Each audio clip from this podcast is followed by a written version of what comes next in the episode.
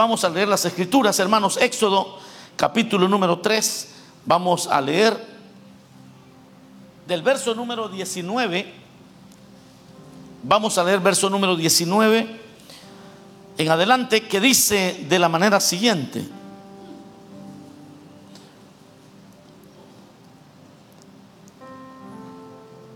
Pero yo sé que el rey de Egipto no los dejará ir a menos que sea forzado por una mano poderosa. Así que levantaré mi mano y heriré a los egipcios con todo tipo de milagros que realizaré entre ellos. Entonces, al fin, el faraón los dejará ir. Amén. Ahí dejamos la lectura. Oremos al Señor. Padre nuestro que estás en los cielos, Señor, gracias te damos en esta hora por permitirnos adorar tu nombre, Señor. Gracias porque tu fidelidad es para siempre. Grandes son tus obras para aquellos que las quieren, Señor, para los que las buscan. Venimos hoy suplicándote que nos envíes tu buena palabra, que nos hable, Señor amado que en la meditación de tu palabra traigas transformación. Que en la meditación de tu palabra podamos, Señor, ser inspirados, podamos ser transformados. Cambia nuestra mente, cambia nuestros corazones, Señor. Transforma nuestras vidas. Te lo pedimos en el nombre poderoso de Jesús. Glorifícate de una manera gloriosa en medio nuestro. Los que están conectados también visítales ahí donde se encuentran, Señor.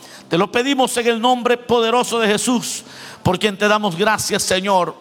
Amén y amén. Pueden sentarse, hermanos.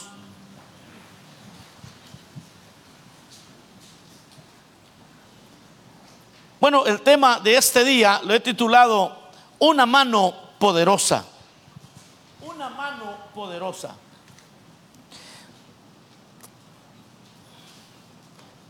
Creo que la mayoría conocemos un poco acerca del llamamiento de Moisés. El llamamiento de Moisés, hermanos, sucede en una condición bastante extraña, siendo que Moisés por 40 años ha estado en el desierto cuidando las ovejas de su suegro. Eh, Moisés ya había renunciado a ser protagonista en la liberación del pueblo de Dios. Le fue mal en su primer intento. Para los que no conocen la historia, Moisés fue criado en el palacio, vio cómo los egipcios maltrataban a los hebreos y él siendo un hebreo defendió a su compatriota y mató a un egipcio. Lo escondió en la arena, lo enterró en la arena y un día que estaban dos, más días más tarde, estaban dos hebreos discutiendo, Moisés interviene y le dice, ¿por qué discuten entre ustedes? Son hermanos. Y según Moisés, nadie sabía lo que había hecho él con el egipcio. Pero le respondieron sus hermanos hebreos, le dijeron, bueno, ¿y acaso nos vas a matar como mataste al egipcio? Allí descubrió él que ya se sabía, era algo conocido. En ese momento, Moisés tiene temor y comienza a huir. Se va de Egipto. Se va a la tierra lejana. Allá conoce a su, a una muchacha, una novia, se casa con ella y ahora se vuelve eh, con su suegro, comienzan a tener un trato, él cuida las ovejas de su suegro y 40 años después, cuando ya él había renunciado a la idea de ser útil en las manos de Dios, se le aparece el Señor en una zarza ardiendo. Le habla desde la zarza que estaba en llamas. Moisés se acerca para ver qué es lo que sucede y escucha una voz. Es un llamamiento que Dios le hace. Un llamamiento para ser libertador. Le dice, yo he escuchado el clamor de mi pueblo y he decidido liberarlo. Y adivina a quién escogí para liberarlo. Te he escogido a ti, le dice. Moisés tiene una un tipo como de argumentación ahí con el Señor y le comienza a decir, yo no puedo, quién eres. Eh, trata la manera de, de esquivar aquella responsabilidad. Pero realmente, realmente el Señor lo va convenciendo y lo lleva hasta el punto donde Moisés no tiene más argumento. Y en ese llamamiento que Dios le hace, Dios le comienza a decir cómo será aquella liberación. Dios le comienza a, a describir ¿Cómo voy a hacer esto? ¿Y cómo voy a hacer lo otro? Tu hermano te va a ayudar. Vas a lograrlo. Yo voy a estar contigo. ¿Qué tienes en tu mano? Le hace que persiga su propio bastón que se ha convertido en una serpiente. Lo hace que meta su mano en su seno y la saque llena de lepra. Que la vuelva a meter y salga limpia. Lo está convenciendo porque muchas veces Dios te tiene que convencer para que sea su siervo. Yo no sé cuánto les ha tocado que el Señor los tenga que convencer una y otra vez para que le puedan servir. Pero qué bueno es que Dios nos llame a nosotros a servirle. Pero hay algo en esta porción, mis amados hermanos, que encontramos. Y es que el Señor lo está enviando a Moisés. En esa descripción que hace, y de una vez le dice, mira, pero Faraón no va a dejar ir a mi pueblo. Faraón no va a dejar ir a mi pueblo. No va a soltar a los que tiene cautivos. Imagínese que el Señor le dice lo que leímos en la, en la última parte, o, más bien eh, en la primera parte del verso 19, dice, pero yo sé que el rey de Egipto no los dejará ir a menos que sea forzado por una mano poderosa. Es decir, le está diciendo, mira Moisés, vas a ir, vas a liberar a, a mi pueblo, pero yo sé, le dice Dios, mire qué interesante esto, yo sé que el rey de Egipto no los dejará ir a menos que sea forzado por una mano poderosa. Esa porción, esa parte que le dice, a menos que sea forzado por una mano poderosa, es, hermano, algo revelador en la Biblia. Porque el milagro más grande que Dios realiza en la vida de los hombres es la transformación del corazón humano. Lo voy a repetir, el milagro más grande que Dios hace en la vida de los seres humanos es la transformación de su corazón es cuando Dios cambia el corazón de alguien. Eso no sucede. Eso no sucede, mis amados hermanos, con un convencimiento intelectual. Eso no sucede porque a alguien le gustó la música cristiana. Eso no sucede porque alguien llegó a la iglesia, aunque es bueno venir a la iglesia. Esa liberación no sucede de una manera filosófica. No es una cosa que porque usted entiende que esto es bueno, usted ya está libre. Que porque usted entiende que el Evangelio es bueno, entonces ya estamos bien. Mire que yo conozco gente que conoce mucho la Biblia. De hecho, en ese viaje que hicimos, los guías que nos tocaron son judíos, eran judíos. Ellos conocen mucho la historia, conocen mucho la Biblia. Y descubro que el conocimiento no libera a nadie. Uy, acabo de decir algo. El conocimiento meramente por conocer, por leer un libro, por entender un libro, no libera a nadie. Usted podrá conocer gente que conoce la Biblia de pasta a pasta y su temperamento todavía está mero endemoniado. Usted va a conocer gente que conoce todo lo concerniente a la Biblia, pero está atado en la pornografía. Usted va a conocer personas que tienen un conocimiento vasto de las escrituras, pero viven en fornicación y en adulterio. Y usted también se pregunta, y esa es la pregunta que la mayoría de gente hace, pero ¿cómo es posible? Si, si esta persona conoce mucho de la Biblia, si esta persona sabe mucho de Dios, ¿cómo es posible que vive atado, que vive atada a, ese pecado? Uno, uno hermano, se queda absorto. Uno se queda boquiabierto, dice, no puede ser. No, no puede ser. Si mire qué bonito enseñaba la palabra. Mire qué bien predicaba. Y mire con lo que salió. No sé cuántos hemos tenido esa mala experiencia. Porque uno, uno, uno piensa que conocer la Biblia es equivalente a ser libre. Pero no es eso lo que la Biblia nos enseña. De hecho, las personas más ciegas y más atadas eran los doctores de la ley en los tiempos de Jesús. No sé si ya leyó eso usted. Esas eran las personas que estaban en peores problemas. Porque ellos descansaban en la idea que conocer y estudiar las escrituras era equivalente a ser hijos de Abraham. Y ese fue un argumento que le decían al Señor. Nosotros hijos de Abraham somos. Nosotros no somos esclavos de nadie, decían ellos. Yo, yo hace poco hablaba con un hermano, un hermano que conoce mucho de la Biblia. Pero cuando este hermano se enoja, tiembla la tierra, hermano. Sí. Cuando es, y conocí otro hace un tiempo. Bueno el hermano, buenísimo. Bueno para predicar, bueno para aconsejar, pero que no se le cruzara ninguna ciervita un poco bonita porque se lo llevaba. Hace poco estaba hablando con un pastor y le digo, y conozco a un líder de alabanza que él tiene ahí, y le digo, hermano, qué tremendo ese hombre de Dios, es el líder de alabanza. Pues, eh, ¿Será que me lo presta para que llegue a un, y vamos a tener un retiro de, de alabanza? Para que llegue a dar un taller, me dijo, mire, este es bueno, me dijo. Usted tiene buen ojo, me dijo. Es bueno, enseña bien, conoce instrumentos, predica bien, pero mire, ya lo he sentado como cinco veces, me dijo.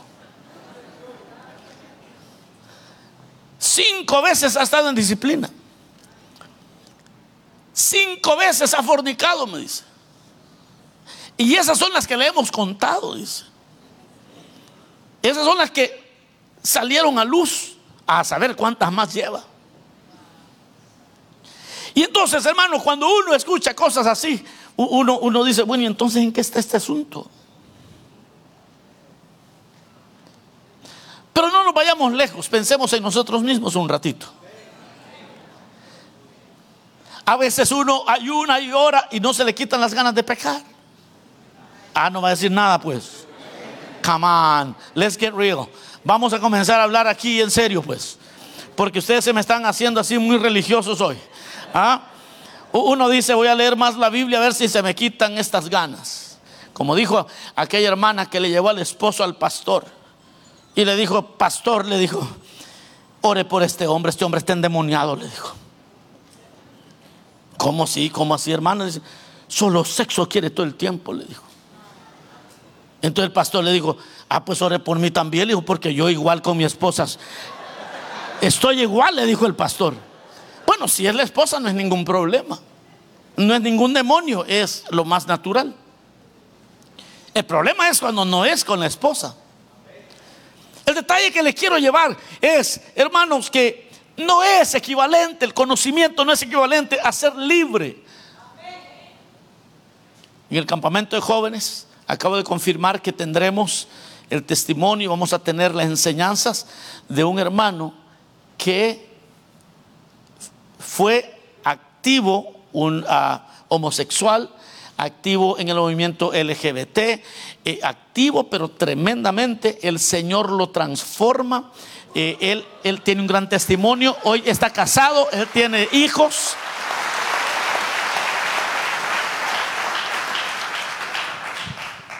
El Señor lo hizo libre. El Señor lo hizo libre. Y él me, eh, contaba en una ocasión que, bueno, él, él anduvo de chofer mío en un, viaje que hice. Y entonces me, contó su testimonio. Me dice que cuando él se entrega a Cristo, el Señor lo transforma. Años después se enamora, se casa con la que es su esposa hoy. Y le empezaron a escribir a la esposa, los ex de él, a, quererle desanimar a la esposa. Entonces eso a él lo hizo escribir su testimonio, salir en la televisión y decir, ok, esto, esto era, pero hoy soy nueva criatura. Es que al que el Señor hace libre, lo hace libre para siempre, dice la Biblia.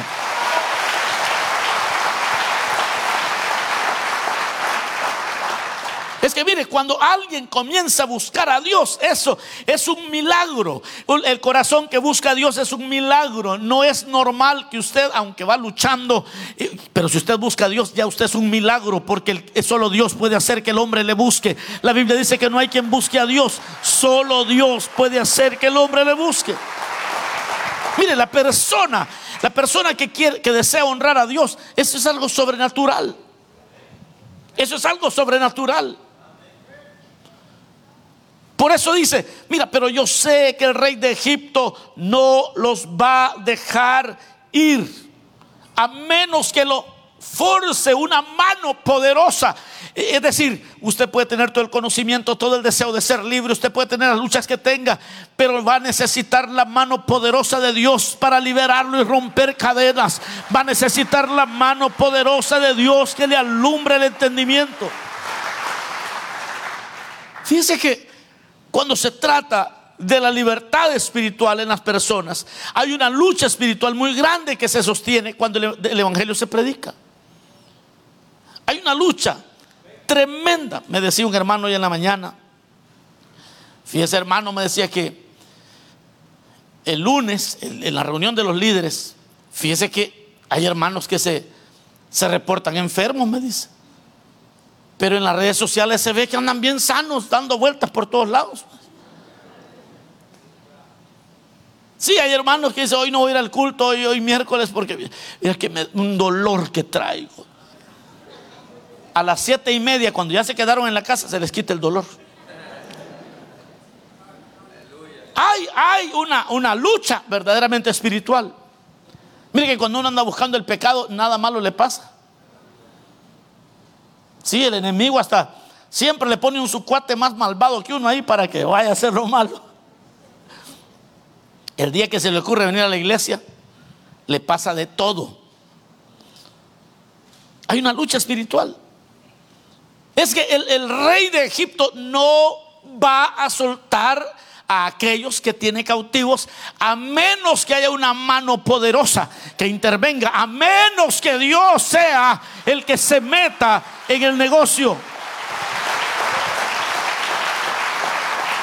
Hay una lucha, hay una lucha espiritual muy grande cuando se predica el Evangelio. El ataque, miren, amados, ese ataque, ataque a los predicadores, solo es parte de una lucha espiritual. Cuando usted oiga que alguien está atacando a los predicadores, Realmente a los predicadores no nos puede hacer nada el enemigo. El Señor guarda a sus siervos. Pero ¿por qué ataca? Si de todos modos no nos puede hacer nada. Es que no se trata de atacarnos a nosotros, se trata de debilitarlo a usted. Ah, no me está poniendo atención. No es como que si alguien me ataca a mí, yo voy a comer menos. No, yo como igual. No es como si alguien habla mal de mí, yo voy a perder el sueño. No, no, yo duermo igual y hoy que ando, he, he regresado, duermo más. No, no, no va a cambiar nada que alguien hable mal de un predicador, de un pastor. Y el enemigo lo sabe. Si a sus siervos el Señor los guarda, los protege, los bendice, los el enemigo lo sabe. So, cada vez, esta es una guerra espiritual. Esta es una guerra espiritual.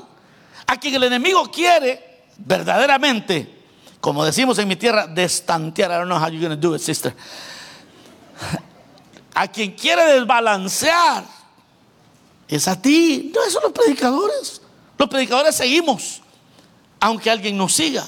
Los predicadores avanzamos, venimos haciéndolo, nos oigan o no nos oigan, porque Dios nos puso a predicar el Evangelio. Aporte a alguien o no aporte, seguimos adelante. Pero, pero ¿por qué el enemigo hace eso? Porque el enemigo lo que eh, está en una lucha por tu alma, está en una lucha y no va a soltarte, no va a, liberarte porque no lo va a hacer a menos que una mano más poderosa intervenga. Satanás usará los malos ejemplos para mantener atadas a las personas. Es que yo no voy ahí porque Yo conozco una, una mujer que es hipócrita usted. Y solo una conoce usted, yo conozco muchas más. Es que yo conozco a un hombre que es hipócrita. Y no, solo uno, déjeme le presento a más. Yo conozco a más. Tienes que entender que es una guerra. Que el rey de Egipto no va a soltarte. Porque a él le conviene que le sigas sirviendo. A él le conviene que sigas haciendo TikToks vulgares. Aleluya. Fíjense que en Isaías 14, vea, lo que, vea cuando hace una, Dios hace una descripción de cómo fue la caída de Satanás, de ese ángel de luz, Luzbel. Vea el verso 12 del capítulo 14 de Isaías, en la Reina Valera, dice, ¿cómo caíste del cielo, oh lucero, hijo de la mañana? Cortado fuiste por tierra, tú que debilitaste, debilitabas a las naciones, tú que decías en tu corazón subiría al cielo en lo alto, junto a las estrellas de Dios levantaré mi trono y en el monte del testimonio me sentaré a los lados del norte. Sobre las alturas de las nubes subiré y seré semejante al Altísimo. Pero dice el verso 15, mas tú derribado eres hasta el Seol, a los lados del abismo. Se inclinarán a ti, se inclinarán hacia ti los que te vean te contemplarán diciendo, ¿es este aquel varón que hacía temblar la tierra, que trastornaba los reinos? Vea lo que dice, que puso el mundo como un desierto, que asoló a sus ciudades, que a sus presos nunca abrió la cárcel. Así es Satanás, que a sus presos nunca abrió la cárcel. La descripción de Satanás es que a sus presos no les abre la cárcel. Ah, ah. ah, ah Usted puede estar temblando de una sobredosis y Satanás no lo suelta. No tiene misericordia, no le abre la cárcel. Satanás es despiadado. Lo puede ver perdiendo a sus hijos, su familia, destrozándose y él no le va a abrir la cárcel. Como dice la palabra que leímos, a menos que una mano poderosa intervenga. A menos que una mano poderosa se meta. Hay una lucha. Si usted se da cuenta, esta es una lucha cruel. Es una lucha real. Mire, si Satanás odia las células, no hay cosa que Satanás odie más que, una reunión donde se predique el Evangelio. Si no, pregúntele a los que tienen años de ser anfitriones todo lo que han tenido que vencer. El anfitrión tiene que andar venciendo muchas ideas. Cuando alguien comienza de anfitrión, comienzan a decirle, ¿y que te pagan ahí en la iglesia? ¿Y, y qué te dan por tener la célula en tu casa? Que te ayudan con la renta. Y empieza un borbandeo Nunca le bombardean si usted hace una carne asada con cerveza, tequila y todo. No, no, eso, eso no, eso está bien. ¿No han notado ustedes en los apartamentos, no han notado, hermanos, que siempre hay un vecino que tiene música de banda todas las mañanas, todos los sábados, desde las 7 de la mañana o a veces más temprano, a todo dar? ¿A qué horas? Hasta las 2 de la mañana. Nadie dice nada, hermano lleve la célula, cante por cinco minutos, alabaré, alabaré a mi Señor, qué escándalo se arma. Que le vamos a echar a la policía, que vamos, que, ah, mucho ruido hay. Si uno canta en la célula cinco minutos, no pasa cuatro horas con la música todo volumen. No. Pero todo el vecindario está feliz con Chente Fernández ahí cantando a todo dar. Hoy a tres hermanos que están reunidos con gozo cantando y le llaman hasta la policía. Porque Satanás, la descripción que dice la Biblia, a sus presos nunca le abre la cárcel. E-, es una lucha real. Por eso es la Biblia dice en Juan capítulo 8, verso 31 al 36, dice que si el Hijo os libertare, entonces seréis verdaderamente libres. Vea lo que dice, dijo entonces Jesús a los judíos que habían creído en él, si vosotros permaneciereis en mí, en mi palabra, seréis verdaderamente mis discípulos. Y conoceréis la verdad y la verdad os hará libres. Le respondieron, linaje de Abraham somos y jamás hemos sido esclavos de nadie. ¿Cómo dices tú, seréis, seréis libres? Jesús le respondió, de cierto, de cierto os digo, que todo aquel que hace pecado, esclavo es del pecado. Y el esclavo no queda en la casa para siempre, el Hijo sí queda para siempre. Así que si el Hijo os libertare, seréis verdaderamente libres. Si el Hijo tiene que ser una mano poderosa, tiene que ser una mano poderosa. No, no basta, no basta con venir a la iglesia, tienes que ser tocado por Dios, por la mano poderosa de Dios hasta que aprendas a aborrecer el pecado. Esto no se cura con una con una transferencia de iglesia. Esto no se cura con un con una con una reforma religiosa en tu mente. No, no basta solamente comportarte bien. Hay gente que dice, no hermano, yo no le hago mal a nadie. Yo no tomo, yo no fumo, yo no hago nada malo. Ah, entonces, si la cosa del Evangelio se trata de no hacer nada malo, todos los muertos están bien porque esos no hacen nada. Los muertos están bien porque esos no hacen nada. El Evangelio no se trata solo de no hacer nada malo. Se trata de no hacer nada malo, pero al mismo tiempo hacer lo bueno. Ah, están sordos pues. Se trata de no hacer lo malo, pero simultáneamente tienes que estar haciendo lo bueno. Tienes que estar haciendo lo que a Dios le agrada. Eh, y para eso se necesita la mano poderosa. Una mano poderosa. Una mano poderosa. Porque el enemigo no suelta a sus víctimas. Satanás no le abre la cárcel a nadie. El enemigo le dice el Señor a Moisés, pero yo sé que el rey de Egipto no los dejará ir a menos que sea forzado por una mano poderosa. Usted lo mejor que puede hacer hoy es decirle, Señor, si yo voy a ser libre de este pecado que me atrae, necesito que tú me ayudes, necesito que tu mano venga y me toque, necesito tu ayuda, no puedo solo, necesito tu revelación, no puedo solo. Es necesario que venga el Señor. Lo bueno es que el Señor ya no es solamente aquello que Moisés entendió por la mano de Dios. Ahora la mano de Dios se hizo hombre. Hoy se llama Jesucristo el que tiene que intervenir en la vida nuestra. Es Cristo, esa mano poderosa. Él es la mano poderosa del Señor, de Dios. Una mano poderosa. ¿Cómo es una mano? ¿Cómo es? ¿De qué? ¿De qué habla la Biblia cuando se trata de una mano poderosa?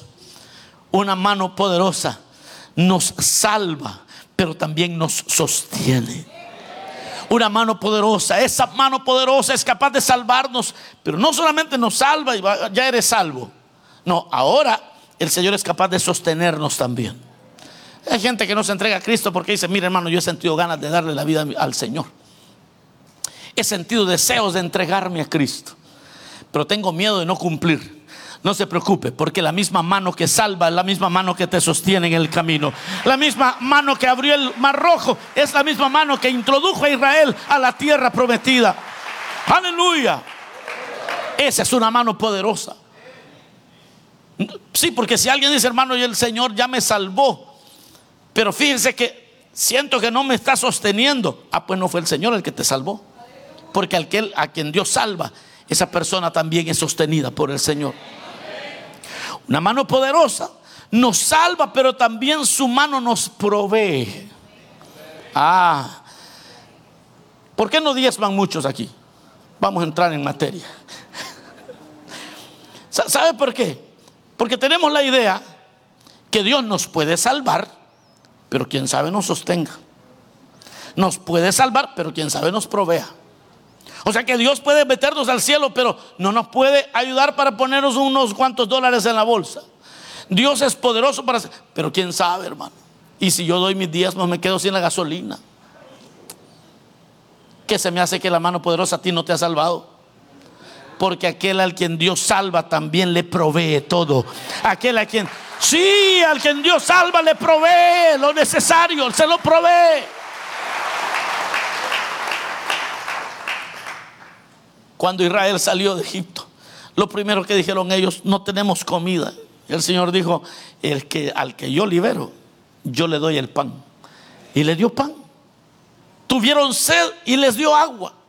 La Biblia dice, por 40 años sus ropas no se envejecieron. Las únicas enojadas ayer eran las mujeres, hermano. Sí, porque no les gusta repetir la ropa.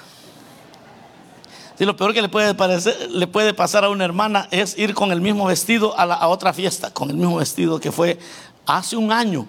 No se repiten los vestidos en las cenas de servidores. Sí, porque, uy, mejor muerta que sencilla, dice la hermana por ahí. Imagínese un vestido que no se le envejece por 40 años. Lo interesante de esos vestidos es que tampoco subían de peso esas hermanas ahí en el...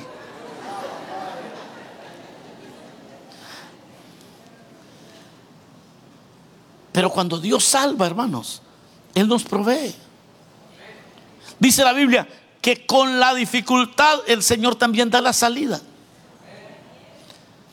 necesitamos una mano poderosa que nos salve.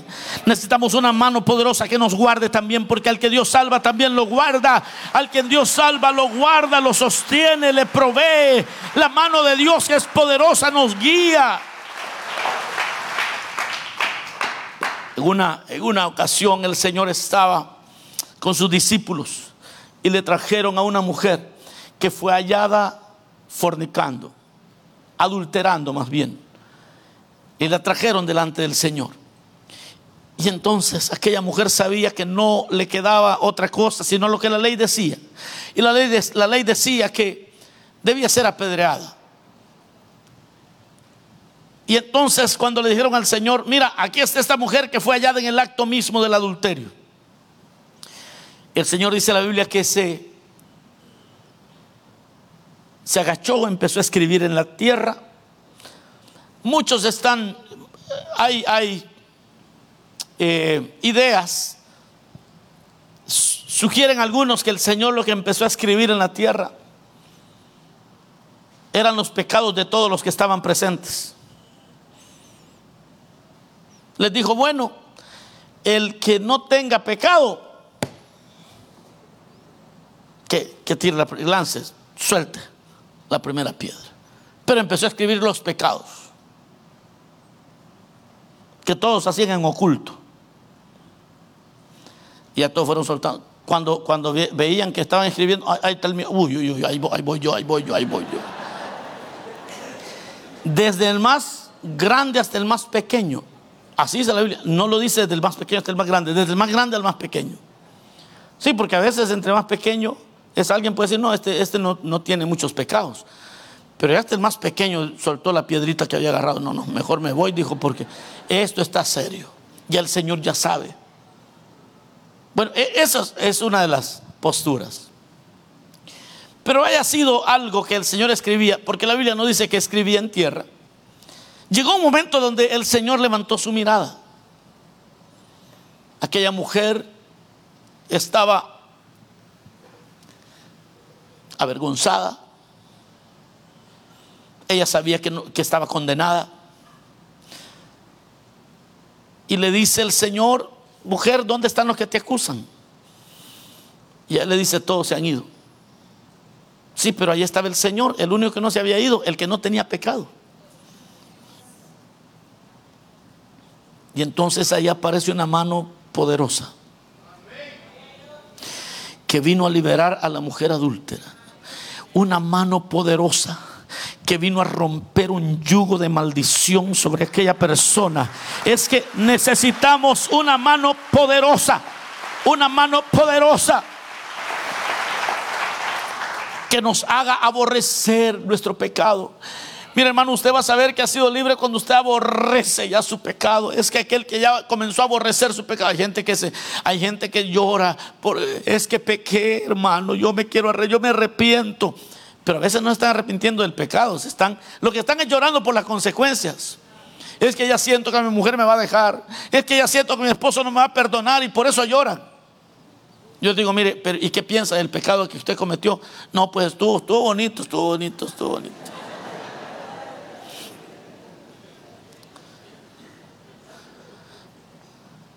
No, si es que el arrepentimiento lo que hace cuando ya alguien es liberado, pues ni modo que agarre de recuerdo las cadenas. No, ni modo que agarre las cadenas y las ponga ahí en su casa. Estas son las cadenas que me ataban. No, es que las cadenas no son un trofeo.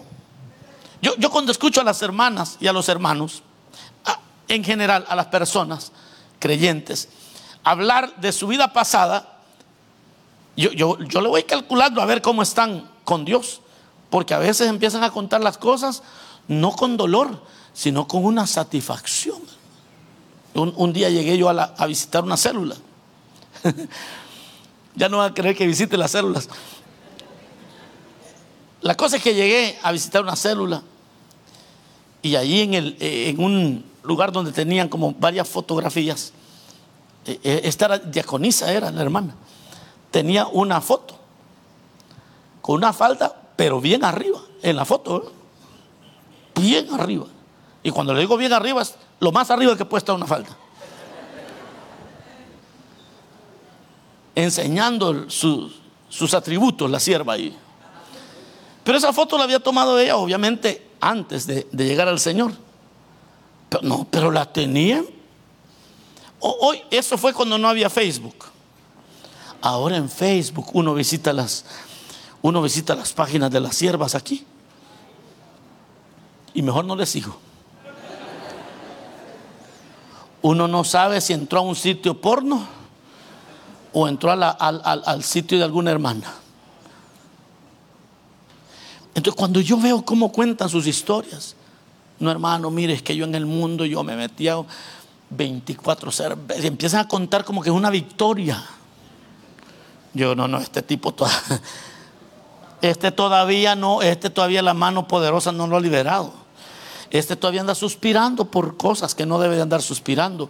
Porque aquel que ha sido liberado aborrece al mundo, aborrece el pecado, aborrece. Déselo fuerte al Señor. Necesitamos una mano poderosa. Una mano poderosa. No basta con asistir a la iglesia. Solo la mano de Dios nos puede transformar. Solo la mano de Dios nos puede hacer nuevos. El enemigo no te va a soltar. Yo termino y digo, el enemigo no te va a soltar. El enemigo no va a querer que sirvas. El enemigo nunca va a querer que te levantes, que puedas romper con el pecado. No lo va a permitir. Tienes que clamar a Dios para que la mano de Dios intervenga y te libere y rompa las cadenas y te haga aborrecer lo malo. Tiene que ser Dios que tenga misericordia porque Él tiene misericordia de quien Él quiere. Es tiempo de invocar al Señor sobre nuestros hijos. Es tiempo de invocar a Dios sobre nuestras propias vidas. Es tiempo de invocar al Señor por nuestras familias. Porque si la mano de Dios no interviene, no pueden ser libres. La religión no libera a nadie. Es la mano de Dios la que libera. Es la mano de Dios la que rompe las cadenas. Es la mano de Dios. No se alegre. No, no esté contento porque, mire, es que ya se sabe el Salmo 91 de memoria. Ah, qué bueno, eso es un buen avance, pero eso no basta. Necesita que Dios le rompa todas las cadenas de, de pecado. Necesitamos la intervención de Dios sobre nuestra vida. Cuando la mano de Dios todavía no ha intervenido, la gente hasta rompe su teléfono y trata de alejarse de lo malo y, cierra todas sus cuentas. Y de repente ya no encuentro los hermanos. No, es que yo quiero, hermano, cambiar y ya cerré la, cuenta de Facebook y la de Instagram y la de Snapchat y ya cancelé todas mis cuentas y, le di el password a mi esposa. al FBI dicen los hermanos. Le, di y ya, ya todo, ella tiene control de todo. Eh, esa es la necesidad. Eso lo que está diciendo es que yo quiero ser libre. Yo lo que le puedo decir es empiece a buscar de Dios y decirle, Señor, si tu mano no rompe estas cadenas, no importa que cancele esto. Siempre va a encontrar otra forma de andar de pícaro, de pícara. Siempre va a encontrar otra manera. Oremos para que la mano de Dios intervenga porque el enemigo no te va a dejar ir. El enemigo no te va a soltar. Que el Señor reprenda al diablo. Es tiempo que la mano de Dios intervenga. Es tiempo que la mano de Dios intervenga. Es, es tiempo que Dios se meta en la familia. Es tiempo que la mano de Dios se meta en la manera que ves al sexo opuesto. Es tiempo que Dios intervenga. Porque yo sé, le dijo el Señor, que el rey de Egipto no nos va a menos que una mano poderosa lo haga. Y dijo Dios, y yo voy a meter mi mano. Vamos a orar, cerramos nuestros ojos un momento. Gracias Señor por tu palabra. Gracias bendito Rey porque tú eres esa mano poderosa. Te necesitamos, Señor. Necesitamos tu mano poderosa. Necesitamos tu mano poderosa. En nuestra casa necesitamos tu mano poderosa. La única que puede romper cadenas. La única que puede levantar. La única que puede liberar. La única que puede guardar. La única que puede dirigir. Necesitamos tu mano poderosa. Yo quiero orar en este momento por aquellas personas que hoy quisieran entregarle la vida al Señor. Que quizás han intentado cambiar, pero ya descubrieron que ni aún su propia voluntad basta a menos que Dios intervenga. Habrá alguien aquí que necesite recibir al Señor en su corazón salga en este momento de su silla. Vamos a orar por usted. El enemigo no te va a soltar si Dios no, te toca. Si el Señor no llega a tu auxilio, el enemigo no te va a soltar jamás. ¿Por qué no vienes a Cristo? Él te está llamando hoy. Habrá alguien que necesite recibir al Señor.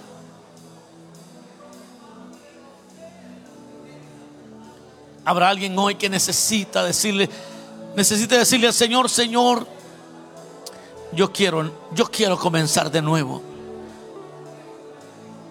Si, si tú sabes que Dios te ha hablado, si al escuchar esta palabra sabes que Dios te está hablando a ti, no te quedes sentada, no te quedes sentado. Ven, vamos a orar por ti. Habrá alguien que necesite venir. Invoca el nombre del Señor y Él tendrá misericordia de ti. Invoca el nombre del Señor y Él tendrá misericordia de tu vida. Él no desecha el corazón contrito y humillado. Él no te va a dejar abandonado. No va a rechazar tu oración. Ven, el Señor te llama. Ven, el Señor te llama. ¿Quién quiere darle la vida al Señor ahora? Vamos a orar por usted. No hay otra manera de liberarse no existe forma humana de que tú puedas librarte de condenación. Solo la mano poderosa del Señor. Cristo le dijo a aquella mujer adúltera, ni yo te condeno. Vete y no peques más. El Señor es esa mano. El Señor es esa mano poderosa. Yo voy a preguntar una vez más si hubiera una persona en medio nuestro que hoy quisiera entregarse a Cristo que ha estado luchando y hoy, renuncia totalmente. Renuncia a aquello que le ata. Mejor ven a Cristo, hoy te está llamando. Hoy te está llamando. Hoy te está llamando. No te quedes sentado, no te quedes sentada. ¿De qué sirve aparentar? ¿De qué sirve? ¿De qué te sirve? Que nadie piense mal de ti. Si sigues atado, si sigues atada, no sirve de nada, mejor vende una vez. De todas maneras, el Señor ya te conoce. Dios te bendiga. Hay una dama que está pasando.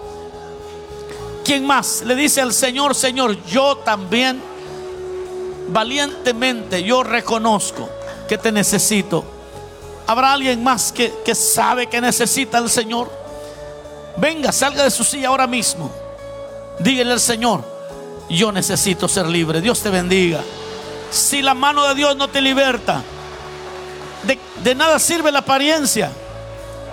De nada sirve la apariencia. De nada sirve que nadie piense mal de ti. Los aquellos que tienes temor, que te juzguen, no te van a ayudar cuando estés delante del Señor. No va a servir de nada. No te van a servir de nada. Esos que te preocupan, que qué van a pensar de ti, no te van a ayudar cuando Dios te pida cuentas. Mejor ven, el Señor te está llamando, reconcíliate. Si te vas a reconciliar, salga en este momento. El Señor te está llamando, ven. Ven, que el Señor te conoce. Dios te bendiga. Y un joven que está pasando aquí también. Aquí hay personas que han estado atadas, se han estado atadas por mucho tiempo. Y han estado luchando con pecados. Nadie los conoce. Pero el Señor sí te conoce por nombre. El Señor sí te conoce. Acéptale. Reconcíliate. Las apariencias las apariencias, vas, vas a poder engañarte a ti mismo quizás y a los demás, pero no al Señor. Él quiere liberarte. Ven, el Señor te está llamando. Voy a hacer la última invitación. Voy a preguntar por última vez. ¿Habrá alguien aquí que necesite venir al Señor? Hay libertad en Cristo. Hay perdón en el Señor. Las cadenas se rompen cuando invocas su nombre. Él no te rechaza. Él no te rechaza. Él vino por ti. Ven, Cristo te llama. Voy a finalizar este llamado. Vamos a orar por estas vidas al frente. La iglesia se pone de pie y oramos todos. Señor, gracias por esta palabra. Gracias por hablarnos. Gracias por estas vidas que hoy se entregan, Señor. Que se reconcilian. Señor, te ruego que ahora esta misma mano que los ha tocado los pueda sostener, los pueda sustentar, les pueda proveer. Señor, envía tu guianza sobre sus vidas, tu presencia y tu palabra les acompañe siempre. Oro por tu iglesia también, Señor. Cumple tus propósitos en nosotros. Deja que tu mano constantemente, Señor, supla para las necesidades, para la santificación nuestra. En el nombre poderoso de Jesús. Gracias bendito Rey. Gracias Señor.